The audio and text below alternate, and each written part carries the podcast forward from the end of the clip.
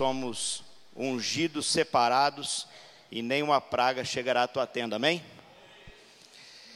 É um privilégio estar aqui. É uma honra poder falar o que Deus tem dito, falado ao meu coração. E é sempre muito bom poder trazer a essa igreja a palavra do Senhor. Eu creio que nós, muitas vezes, nós é, deixamos as coisas de Deus de uma forma muito complicada. E elas não são. As coisas do Senhor são muito simples. Jesus é muito simples e o relacionamento dele conosco, ele acontece de uma forma muito simples. Muitas vezes o que a gente faz é deixar de uma forma tão religiosa, tão é, distante, a gente acaba complicando o canal de bênção de unção que Deus tem para nós. Eu atribuo parte da inspiração dessa pregação ao pastor Jonathan Wings. Ele é de Kentucky e eu ouvi uma pregação dele falando sobre unção. E eu tive uma revelação através dessa pregação, Deus falou muito claro ao meu coração de o que é unção e muitas vezes uma coisa tão simples, né? Nós às vezes deixamos tão distante, tão longe e ela não está longe, ela está muito perto. Hoje eu quero pregar com vocês, para vocês sobre isso, sobre unção, sobre o óleo, simplesmente sobre essa palavra. E é, essa palavra, unção, ela tem um sentido muito especial. Ela é trazida na Bíblia, nas Escrituras, de uma forma a mostrar o que Deus tinha para o seu povo. Eu queria te convidar a abrir sua Bíblia no Salmo 133, do verso 1 ao verso 3. Salmo 133. Nós temos estimulado a nossa liderança e a todos que participam da café a ter a sua Bíblia de papel. E eu me lembro de uma vez eu estar numa igreja e eu ver as pessoas anotando as coisas que eram pregadas. Muitas vezes, quando você está aí assentado, quando eu estou aí assentado, Deus fala claramente ao meu coração, Deus fala contigo, e você tem revelações de Deus para o teu coração, mas muitas vezes a gente não, esquece, não escreve, a gente acaba esquecendo, e na segunda, na terça-feira, a gente vai perdendo a intensidade daquilo. Há uma pesquisa que se em 48 horas você não aplicar aquilo que você aprende, provavelmente você aquilo vai cair em desuso. Se você for numa palestra, num treinamento, coisa assim. Então, as pregações elas têm que ser nesse mesmo sentido. Traga aí a sua Bíblia de papel e um bloquinho para você poder fazer anotações daquilo do que Deus tem revelado a você. Se você não tiver uma Bíblia de papel ainda, adquira uma compre uma Bíblia, tenha para você poder rabiscar. Você vai ver coisas que você anotou e vai ter é, muito mais, você vai ter muito mais contato com Deus, proximidade com Deus, porque são anotações tuas, tuas do que Deus falou contigo. Amém? Salmo 133, do verso 1 ao verso 3, fala o seguinte: Como é bom e agradável quando os irmãos convivem em união. É como óleo precioso derramado sobre a cabeça que desce pela barba, a barba de Arão, até a gola de suas vestes. É como o orvalho de Hermon, quando desce sobre os montes de Sião. Ali o Senhor concede a bênção da vida para sempre. Amém? Feche teus olhos um segundo. Senhor, nós te agradecemos pela tua palavra, te agradecemos pela revelação da tua palavra. Te agradeço, Senhor, por ter falado ao meu coração sobre unção. Quão importante é isso, Pai.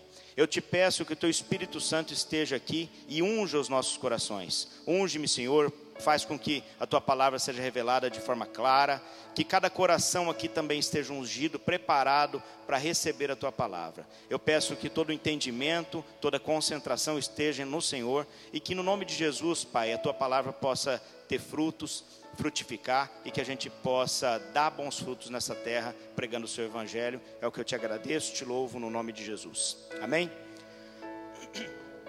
Galera, unção. Uma palavra tão simples como eu disse, que muitas vezes a gente deixa de lado, a gente se esquece da importância que ela tem. E não por ser simples que você não tem que dar importância. Ela é muito simples, mas ela é muito importante. E eu queria te explicar o porquê. Antes disso, eu queria te falar o seguinte: essa palavra eu preparei para segunda-feira passada. Só que não, essa palavra foi preparada para hoje. Segunda-feira passada eu estava com essa palavra quase pronta. Eu, eu mudei algumas coisas que Deus falou comigo durante essa semana. mas minha filha teve um problema de saúde na hora de começar o culto dos homens aqui. E um minuto antes eu falei para o pastor, eu falei, pastor, não vou conseguir, a Sara está muito mal. Eu levei ela para o hospital naquela hora e saí daqui correndo e levei ela para o hospital. E o pastor, em um minuto, Deus falou com ele, ele trouxe uma palavra que foi bênção. Os irmãos testificaram isso. Creio que o que Deus tinha para falar naquela noite era aquilo, e creio que Deus tem para falar nessa noite é isso. Então, primeira coisa é assim: o rio de Deus, Deus me deu uma visão hoje. Ali no momento de oração que a gente estava ali na intercessão, Deus me deu uma visão clara sobre os planos de Deus. E os planos de Deus é como se fosse um rio. E esse rio ele corre com correnteza, ele tem águas profundas, ele tem, ele tem um, um volume de água que leva. E aí você chega com o seu caiaquezinho e você coloca no rio e começa a pegar embalo naquela correnteza. Você está no rio de Deus, na vontade de Deus, aquilo está acontecendo. De repente você começa a remar também. Às vezes você até coloca mais gente na, na, na tua embarcação. Às vezes tem, você tem levado outras pessoas nos teus barquinhos aí, no teu navio, na tua lancha, enfim mas você está aproveitando daquela correnteza para remar. De repente, alguma coisa acontece na sua vida diferente, ou aquele rio faz uma curva, e você acha, não, é nesse lugar que o rio tinha que ir. E você pega o seu caiaque, a sua embarcação, encosta na beirada, você sai no barranco e você fica ali pensando que os planos de Deus não eram aquele, porque você acha que o rio tinha que seguir para cá, mas o rio está seguindo para cá. O rio de Deus não muda. O rio de Deus, o canal de bênção do Senhor, ele vai continuar comigo e contigo, e ele, Deus quer te usar e quer me usar. Só que a gente tem que estar no centro da vontade dele, nesse rio, e não querendo fazer outro caminho. Muitas vezes o que a gente faz é teimar com o Senhor querendo fazer outro caminho. O que Deus trouxe ao meu coração não era para segunda-feira, era para hoje. Mas eu poderia ter passado uma semana inteira murmurando que eu não consegui trazer essa palavra para os homens na segunda-feira. Mas hoje Deus me falou claramente, essa palavra era para hoje, Zé, não era para segunda-feira. Então, às vezes as coisas acontecem diferentes na nossa vida e a gente acha que Deus não está olhando para nós, que Deus está muito ocupado, se esqueceu da gente, e isso não é verdade. Deus está presente na sua vida, mas Ele quer que você esteja no centro da vontade dEle. Não fica na beirada do rio, não tenta fazer um outro canal. O rio de Deus vai continuar. A vontade do Senhor ela não vai parar porque você ficou embirradinho, porque eu fiquei chateado, porque não era aquilo que eu estava planejando a vontade do Senhor ela vai continuar. E outras pessoas vão continuar naquele rio. Outras pessoas vão estar com barcos maiores, com navios, com muitas pessoas, e você só tem que estar pelo menos com o teu caiaque ali, remando. Entendeu? Então eu queria trazer isso para vocês, porque às vezes a gente murmura por coisas que não são da vontade de Deus. A gente reclama. E entender isso é importante para a ministração dessa palavra. Eu quero passar para vocês sobre o óleo, sobre a unção. Esses dias eu preguei aqui sobre propósito, sobre o ikigai, sobre entender qual o propósito, a razão de ser, de existir que a gente tem. Quando você encontra o seu propósito, o seu propósito está alinhado com a vontade de Deus, provavelmente você encontrou o seu ikigai, você encontrou a sua razão de ser, você encontrou o motivo por que você existe. E você existe por algum motivo. Como aquele livro que eu apresentei aqui fala, você não é um acidente. Você existe por um motivo claro. Deus te fez dessa forma, com essas características, com esse tom de voz, desse jeito de falar, com esse sotaque, para falar de dele, do evangelho.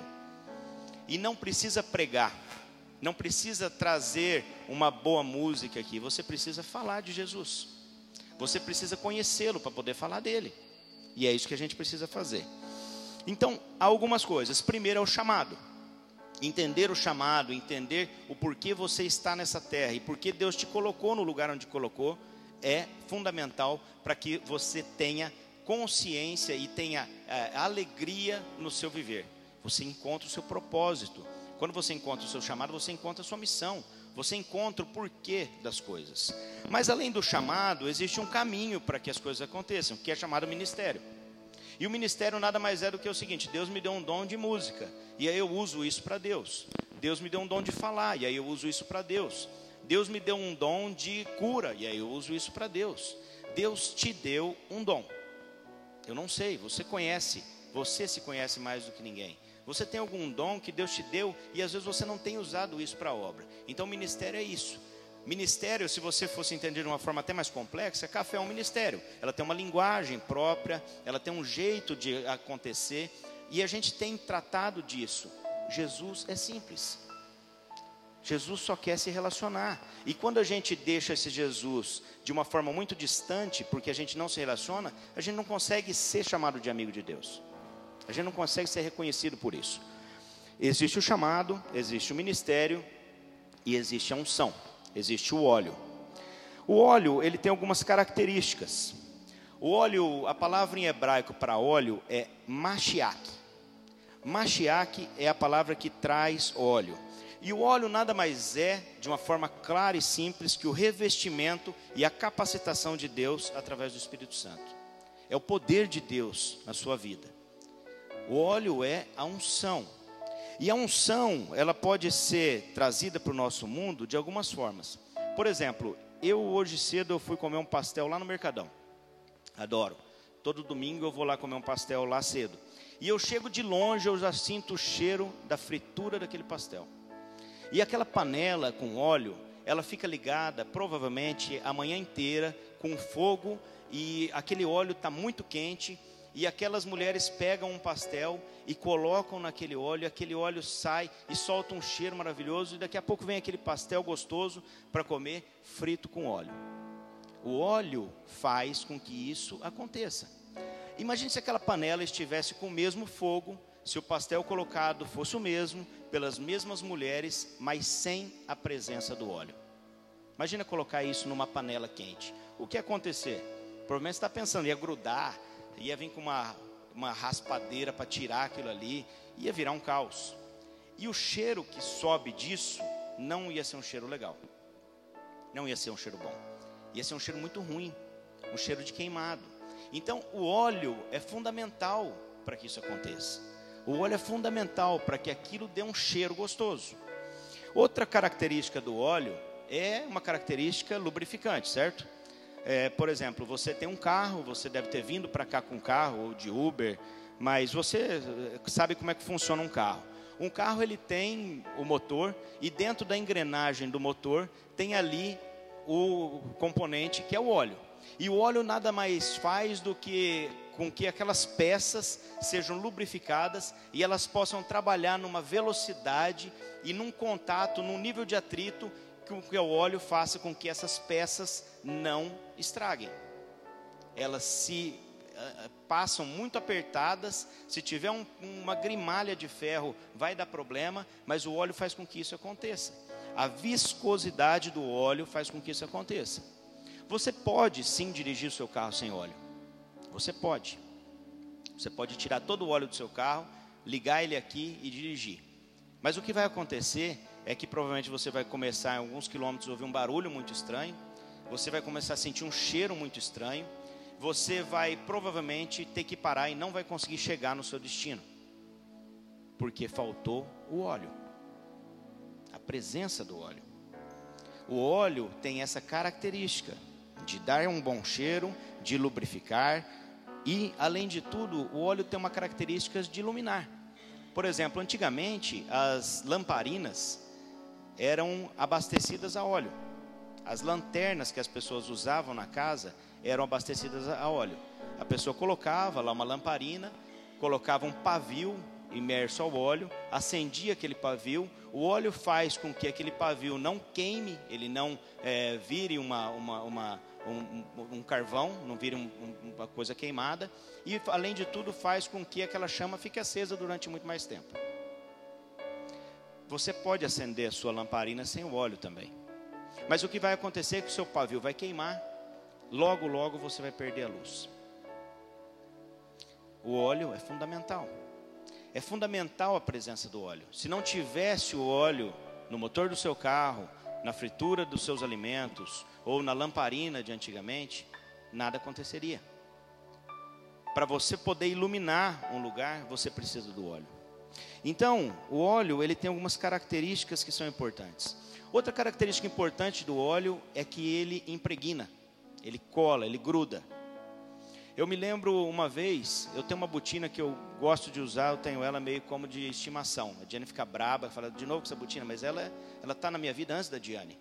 E quando eu comprei essa botina, ela era novinha, e quem conhece botina, ela tem um couro, uma camurça, que qualquer gota de qualquer coisa ela mancha.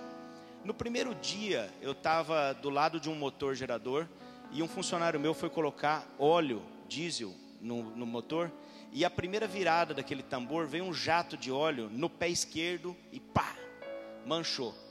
Ele na hora, ô Zé, perdão, né?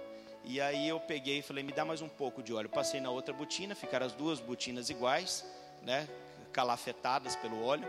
E aí eu lembro que tinha uma pessoa do lado falou assim, Ê Pedro, segunda-feira já vai ganhar uma botina, né? Que o Zé não vai querer usar, né? Nessa hora eu falei, me dá mais um pouco de óleo aí que eu vou passar. E até hoje tem a marca daquele óleo naquela botina.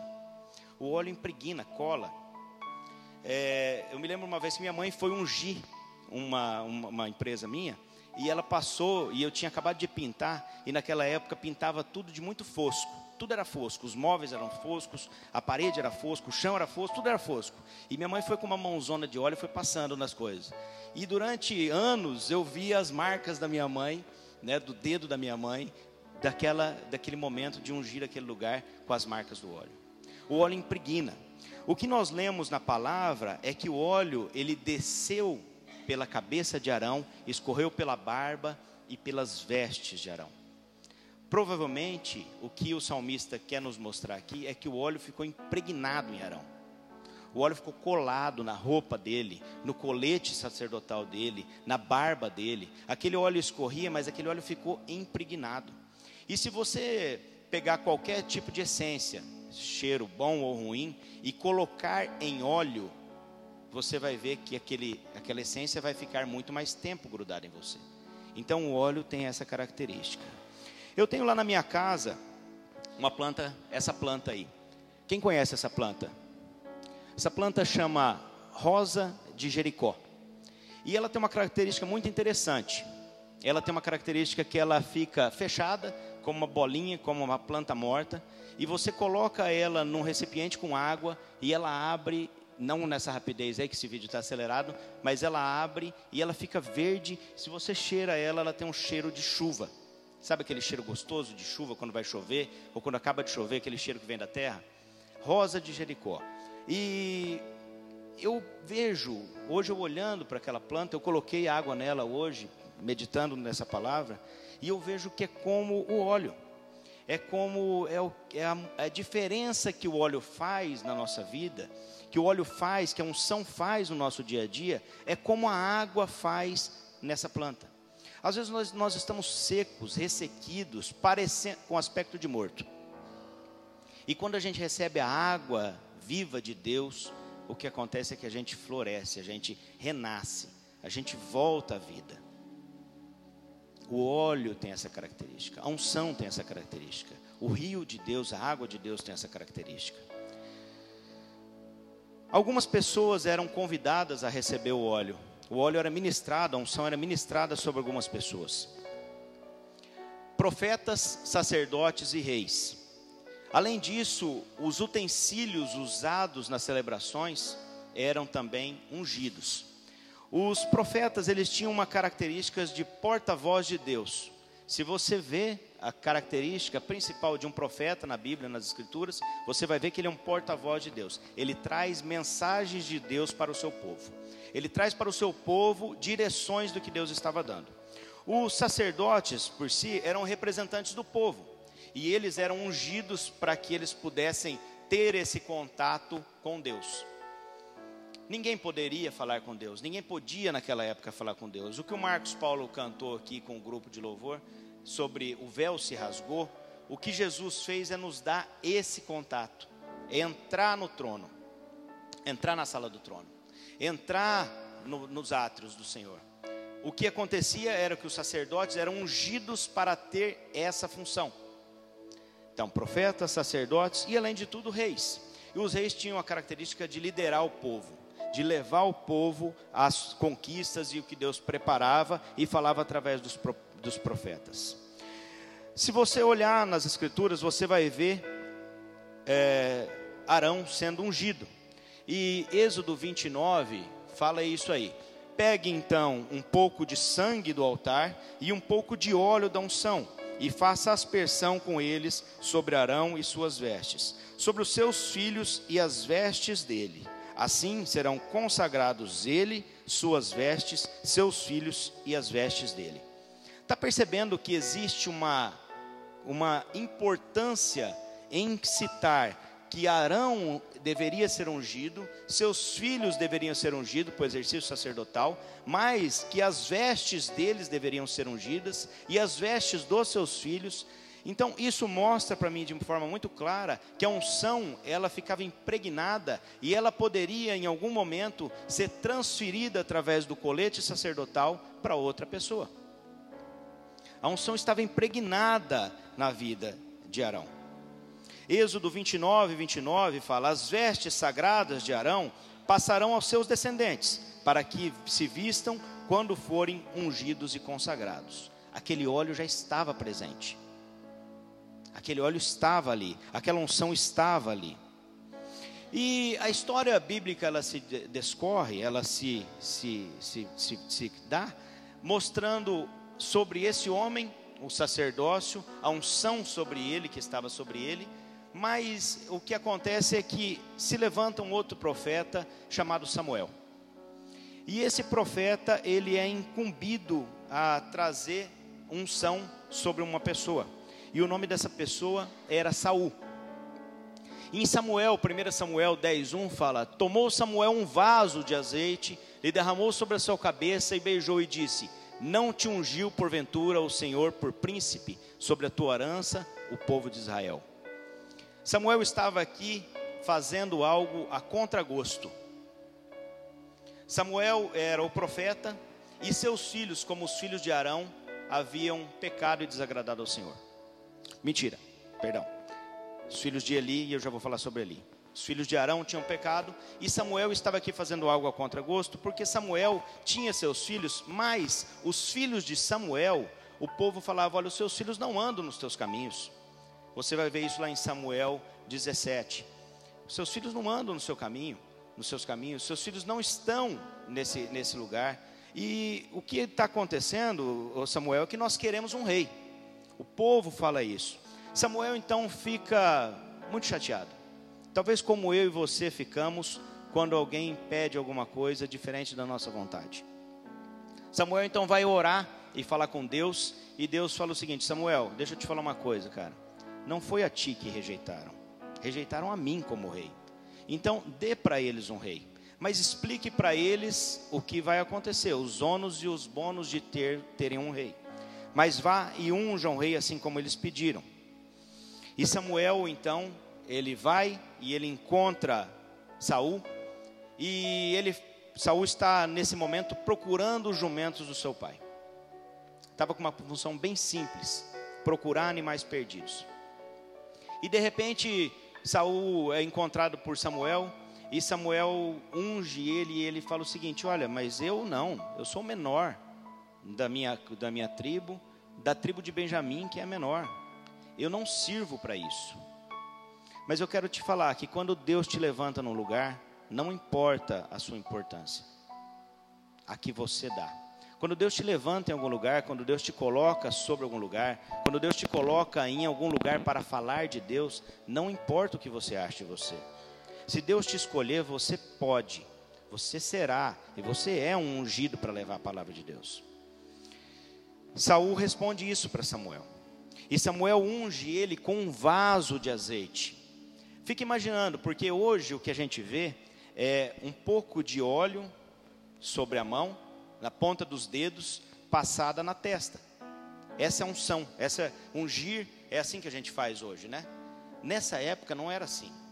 Era um vaso derramado sobre a cabeça do cara. Aquilo ia escorrendo por tudo. Isso era a unção que estava sendo derramada em cima de Saul.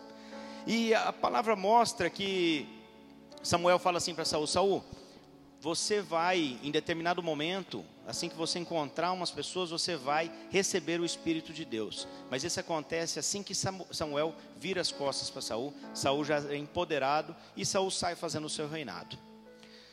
Só que há uma pergunta importante nesse momento e uma reflexão para a gente fazer: foi sorte ou foi unção? Foi sorte Saul ter sido ungido? Realmente ele estava ungido? Porque você vai encontrar nas escrituras, no capítulo 10 de Isaías, de 17 a 24, você vai encontrar mostrando que Saul foi escolhido, capítulo 10 de Samuel, você vai encontrar falando que Saul foi escolhido pela sorte.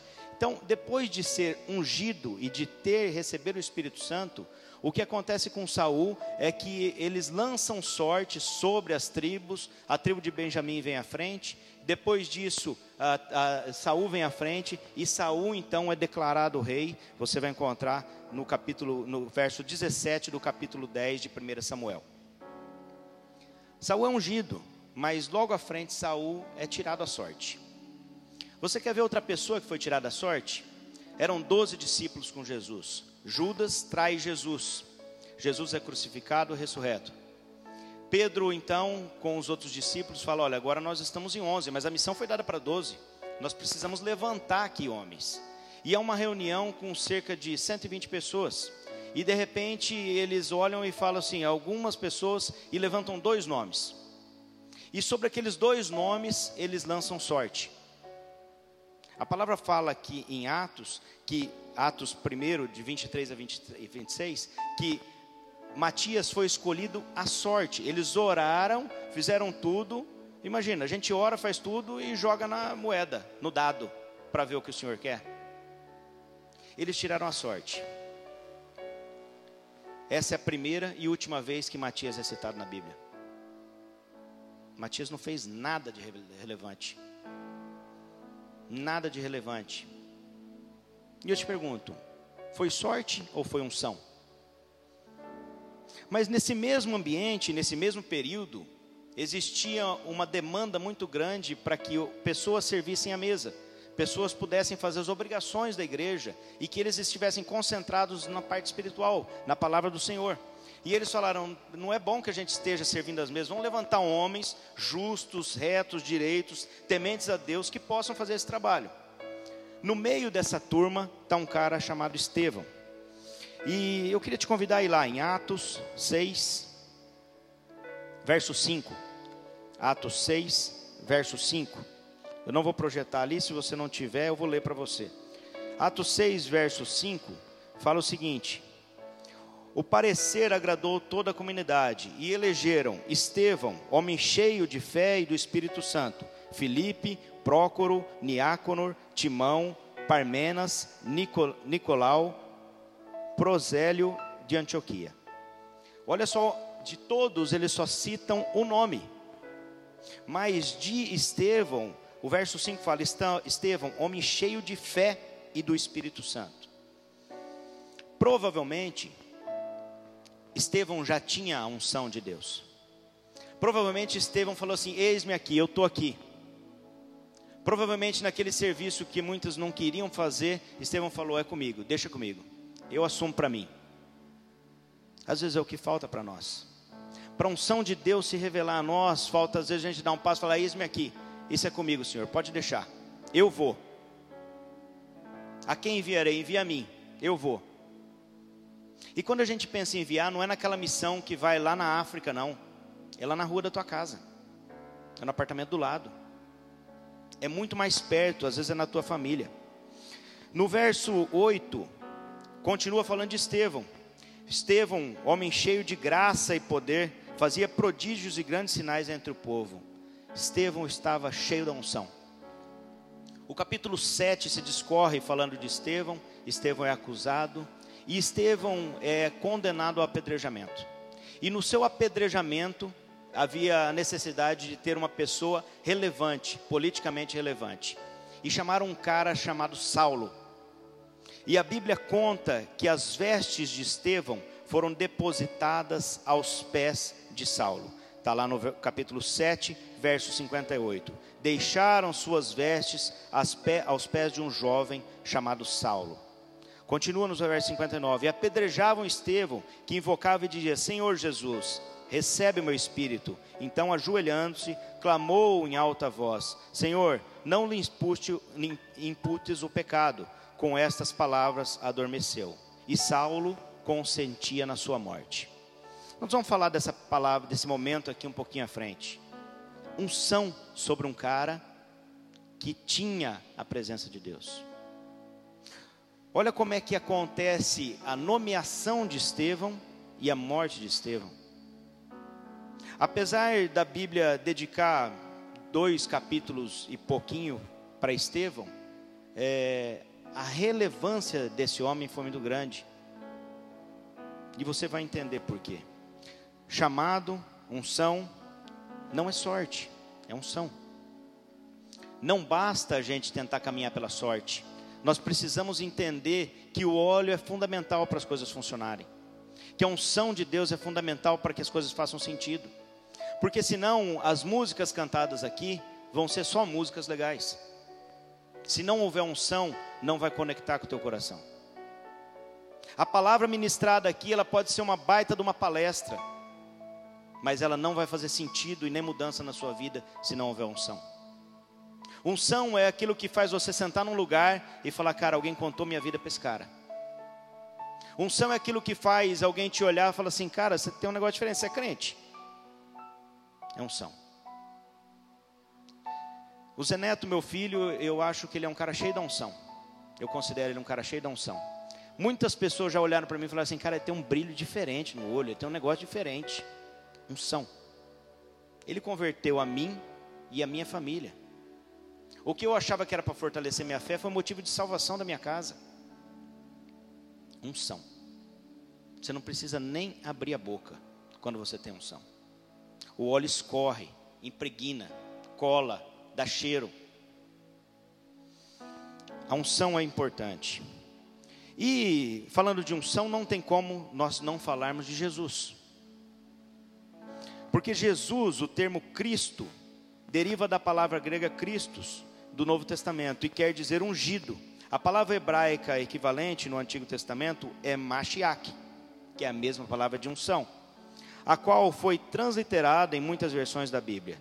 Em João 1, 41 e 4, 25 fala disso. Portanto, Cristo ou Messias significam o ungido ou ungido. Jesus Cristo. Jesus o Cristo. Cristo não é sobrenome. Cristo quer dizer Jesus ungido. A unção de Deus estava em Jesus, está em Jesus. E Jesus opera entre nós milagres, maravilhas, está vivo, está à direita de Deus, porque havia sobre ele unção. Sem unção nada acontece. Jesus, quando começa o seu ministério, a primeira coisa que acontece logo após o batismo é ser levado para o deserto. E ele é levado para o deserto e ele é durante 40 dias atormentado por Satanás. Durante 40 dias, com fome e sede, ele é estimulado a tentar se render a Satanás. E Jesus, logo que entra de volta à cidade, depois de 40 dias, ele entra numa sinagoga, pega a escritura e lê esse trecho: O Espírito do Senhor está sobre mim, porque o Senhor me ungiu para pregar boas novas aos quebrantados, enviou-me a curar aos quebrantados de coração, a proclamar libertação aos cativos pôr em liberdade os algemados e agregar o ano aceitável do Senhor e o dia da vingança do nosso Deus, a consolar todos os que choram e por, por sobre os que, os que em Sião estão de luto, uma coroa em vez de cinzas, óleo de alegria em vez de pranto, veste de louvor em vez de espírito angustiado, a fim de que se chamem os carvalhos da justiça plantados pelo Senhor para a sua glória. Você está conseguindo compreender e conectar? Óleo de alegria, unção de alegria. Espírito do Senhor estava sobre ele, ele era ungido. As vestes de louvor. Não há coincidências na Bíblia, meu irmão. Não há coincidências. Tudo é sobre Jesus. Tudo é para Ele. Tudo é por conta do que Jesus fez na cruz. Pelo seu sacrifício e a graça está aí. Mas por que muitas vezes a unção se retira de uma pessoa e não de outras? A unção se retirou de Saul pela desobediência. Desobediência. E esse fato vai fazer você perder unção. Você poder, você vai perder óleo se você for desobediente. A Bíblia nos mostra que Saul foi para uma guerra, uma guerra contra os amalequitas.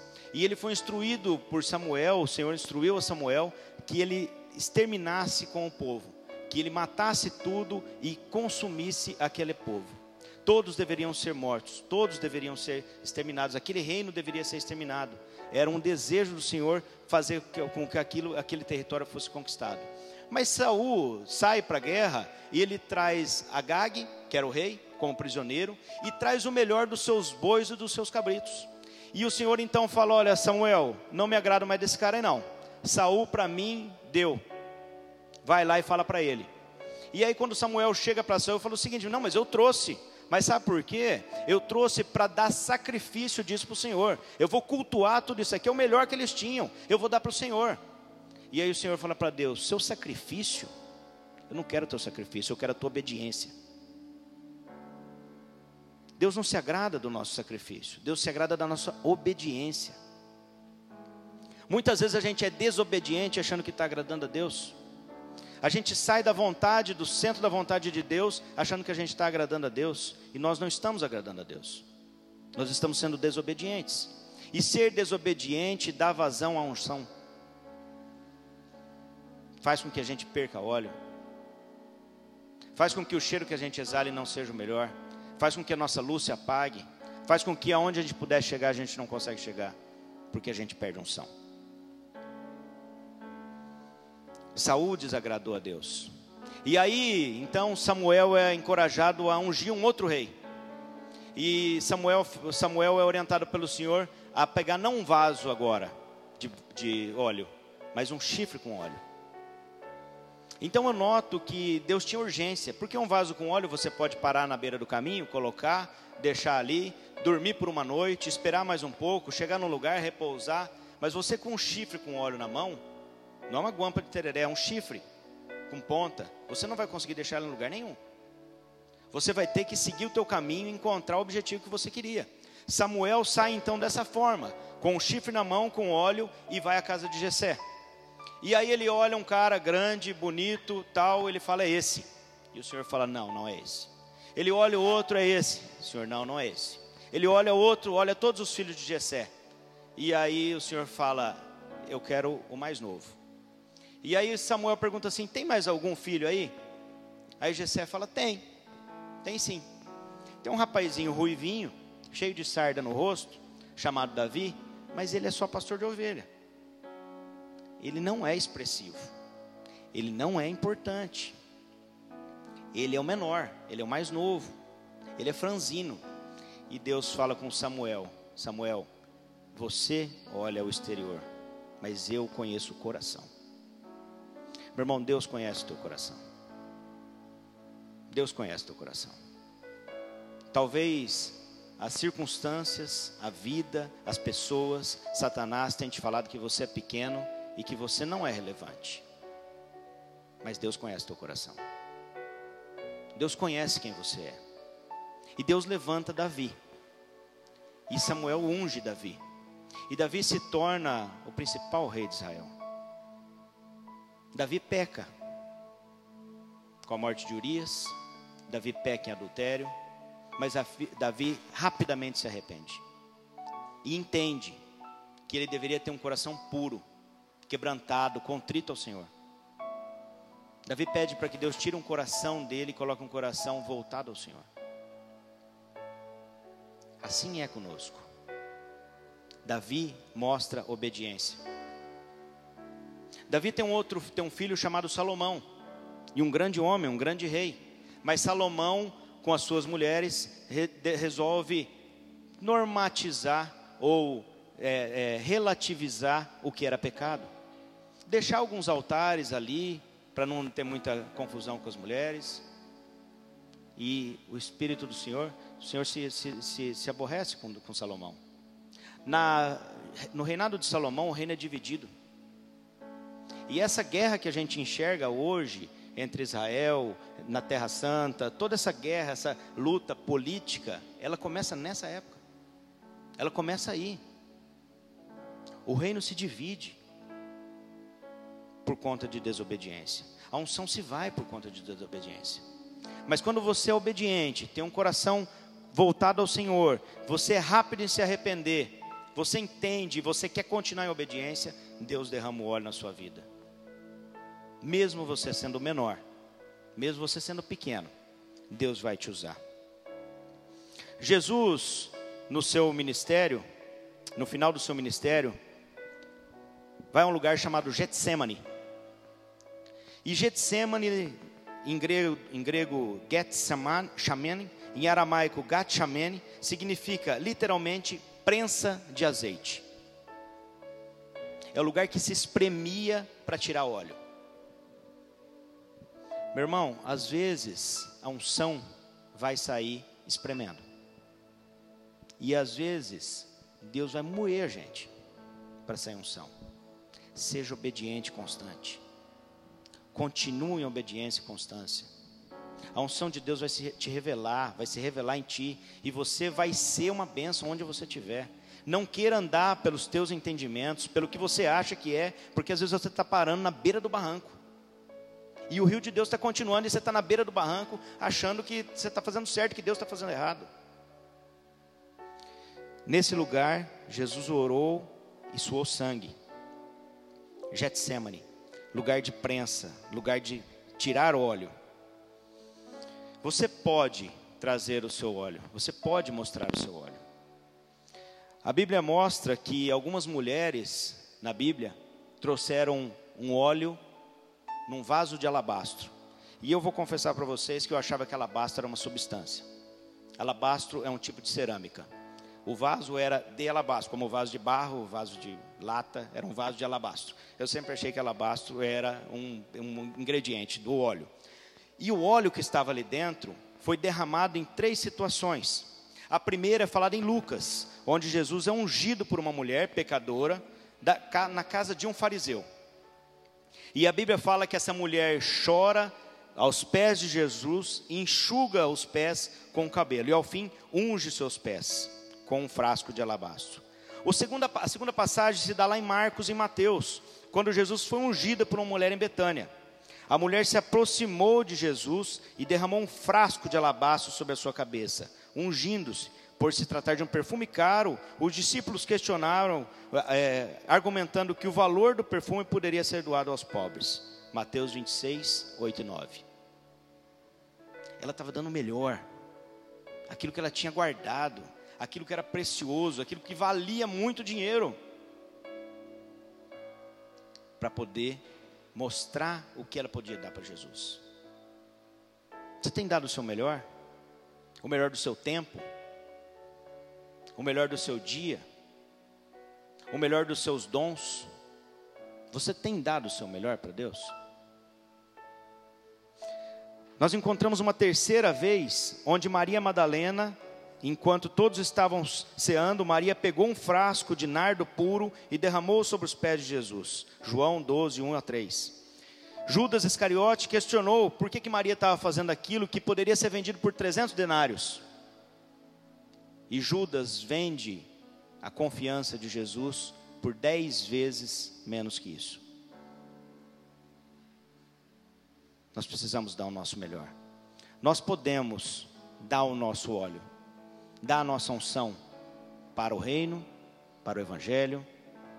Nós podemos. Muitas vezes o que a gente quer é receber do óleo. E nós podemos também. Mas essas passagens mostram claramente pessoas pequenas, pecadoras, mas com nível de arrependimento alto e que decidiram dar o seu melhor. Decidiram entender o que era obediência. A unção também ela é derramada de Jesus para nós, claro. Há uma passagem que mostra uma mulher que ela toca nas vestes de Jesus. Eu preguei isso uma vez para os homens. Era uma multidão andando, se acotovelando, se empurrando, e de repente alguém toca em Jesus, Jesus para e fala: opa, alguém tocou em mim. Aí os discípulos Jesus, olha a galera que está em volta aqui, tá todo mundo se espremendo. Era metrô da Sé, sete, sete, seis horas da tarde. Cheio, estava cheio. E aí, Jesus falou assim: não, de mim saiu o poder, de mim saiu unção. Alguém tocou em mim, tocou com fé. Às vezes a gente quer unção de Deus, a gente quer unção de Jesus. Nós queremos que Ele nos derrame óleo, mas a gente não encosta nele com fé. A gente encosta ele com uma certa distância. A gente fica no meio da multidão, olhando de longe. Como Zaqueu fez? Saiu do meio da multidão, subiu numa árvore para poder enxergar.